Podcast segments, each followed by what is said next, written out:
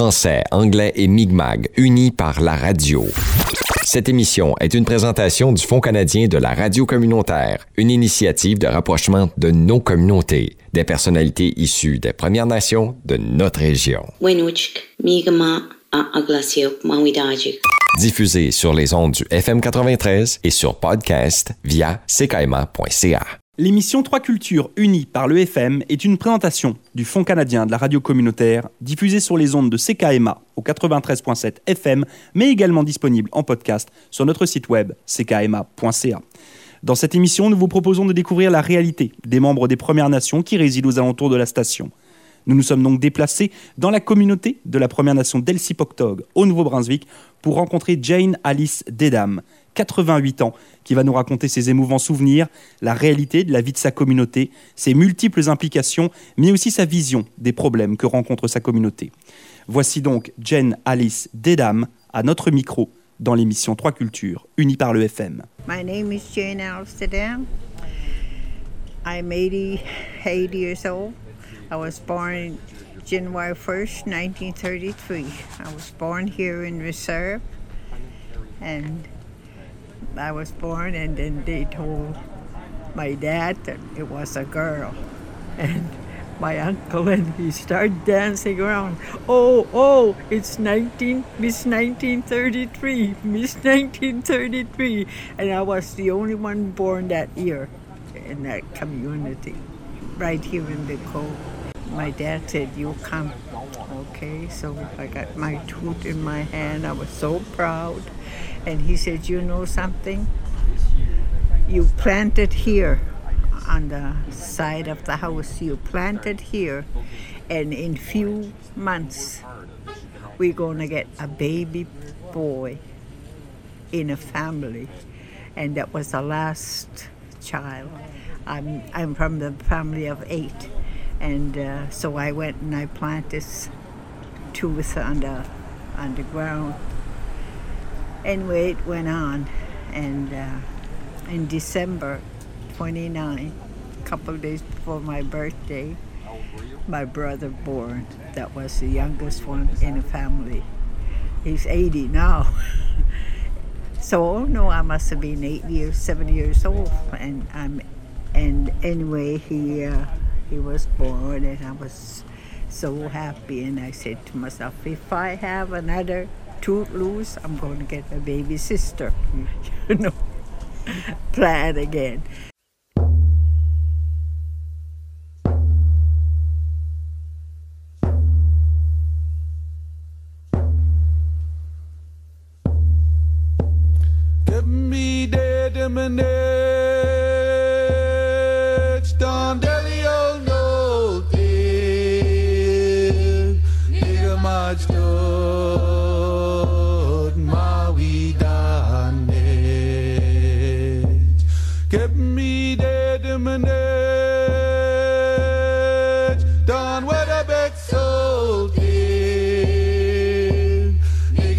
Nigga much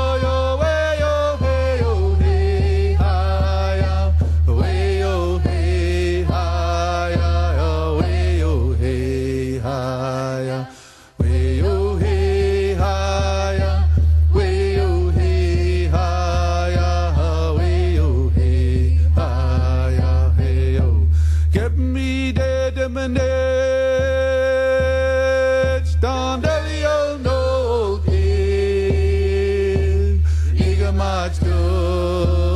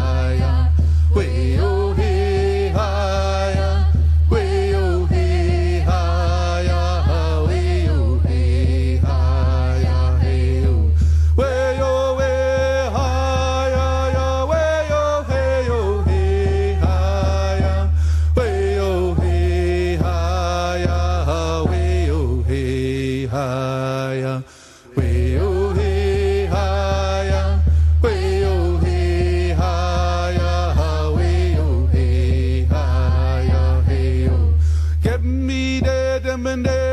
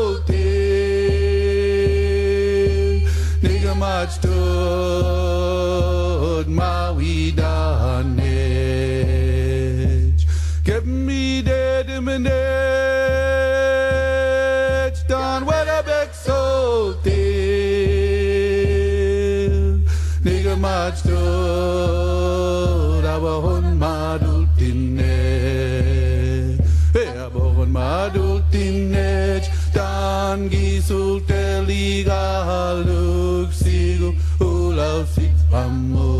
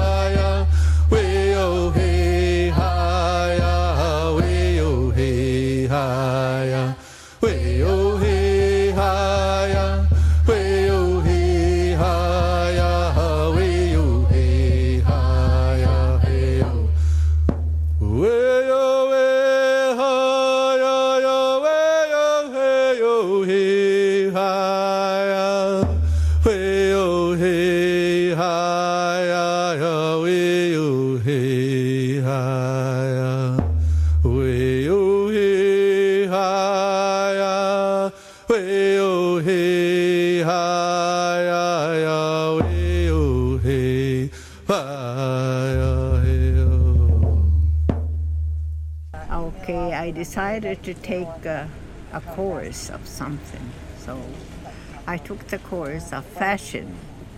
Yes, I've been doing this uh, curling and all stuff. I took the fashion. I went to Toronto. I took the fashion. I went to George Dumont, I think. George. I think I forget the school. Anyway, I took fur, fur fashion, making leather coat, uh, fur coats, fur, anything made with fur, fur tops, fur vest, things like that. And then I was doing good. Then I took leather then I, I made garments. Everything I was doing so good now, but I couldn't get a job because it's going to cost me a lot of money for housing and everything. Anyway, I worked on the weekend on the shelter for homeless women at Anduhyaun in Toronto. On the weekends, I worked there and uh, I helped the women and uh, counseled them and I did everything to help myself. And I was so happy you know, to know that I helped at least, and she confirmed that I helped her. Anyway, afterward, I came back. I came back, and uh, I start working with the children here in community. I teach them leather crafts. I, they teach make moccasins. They do moccasins, leather vest dresses, bonnets, you know, anything that, you know, our ancestors wear, I do it. And then I turn to beading. You know, they add on a couple beadings, but they're more interested in leather. And after that, I've uh, went to school, teach them teach them making wallets and purses and stuff like that, you know, more modern like and they are very, very excited of doing everything. And then there was a Miss Big Cove thing going on.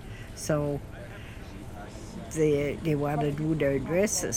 So I helped them make their dresses, their leather garments, beautiful, and they were so happy and uh, my my daughter, my uh, my niece, she won Miss Big Cove, I think, and she, she had her first garment, and she was so happy. she said it brought me luck and everything. She says I made it. Imagine.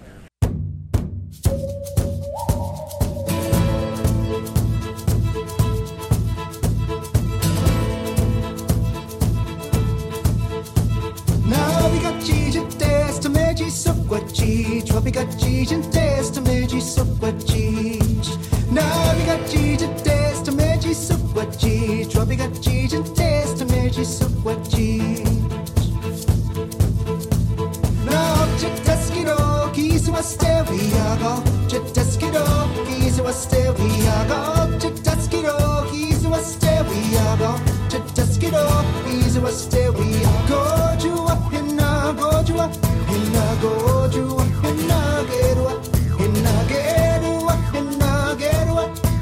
again.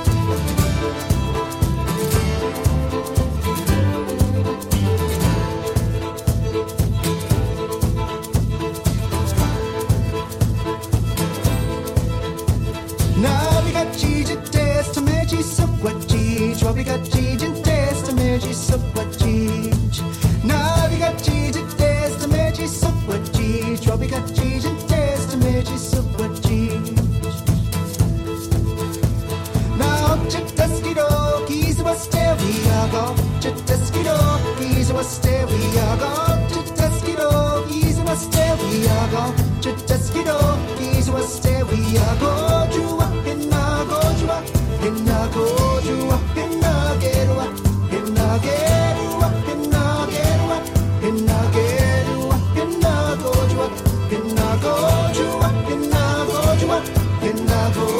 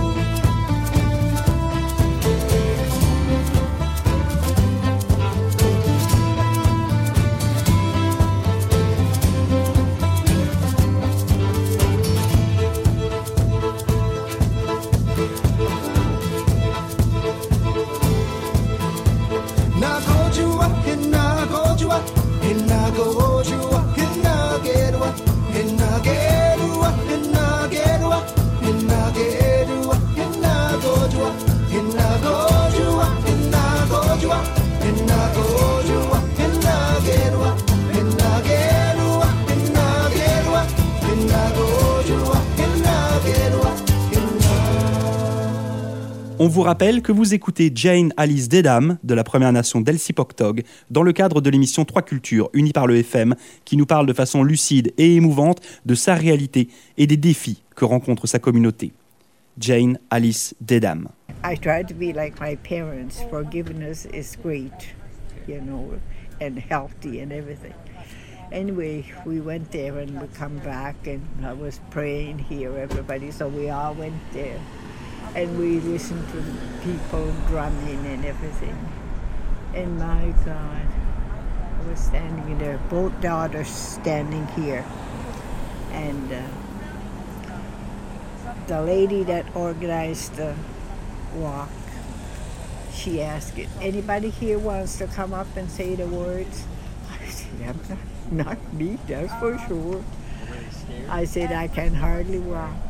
Anyway, they asked me to come up. I said, no. And my daughter, she says, are you going to put that behind you back?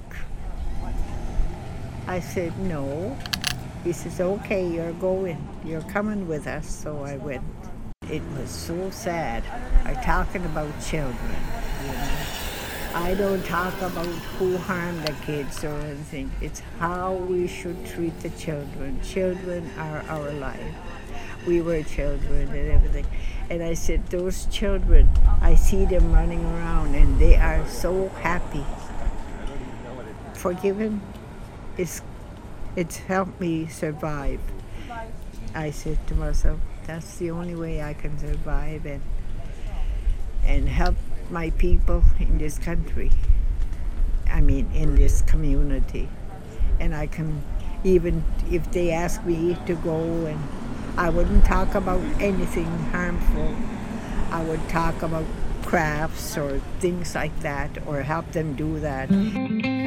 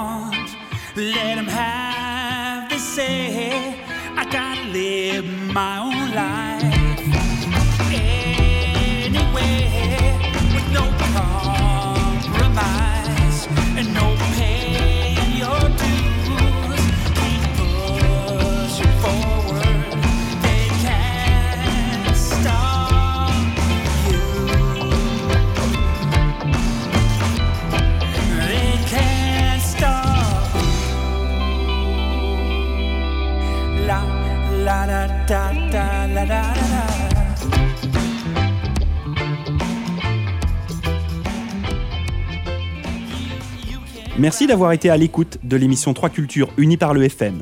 C'est Laurent de la Chance qui vous informe que si vous avez manqué l'émission ou une partie de celle-ci, vous pouvez la réécouter. Elle est accessible et disponible en tout temps en podcast sur notre site web ckma.ca. L'émission 3 Cultures unie par le FM est une présentation du Fonds canadien de la radio communautaire.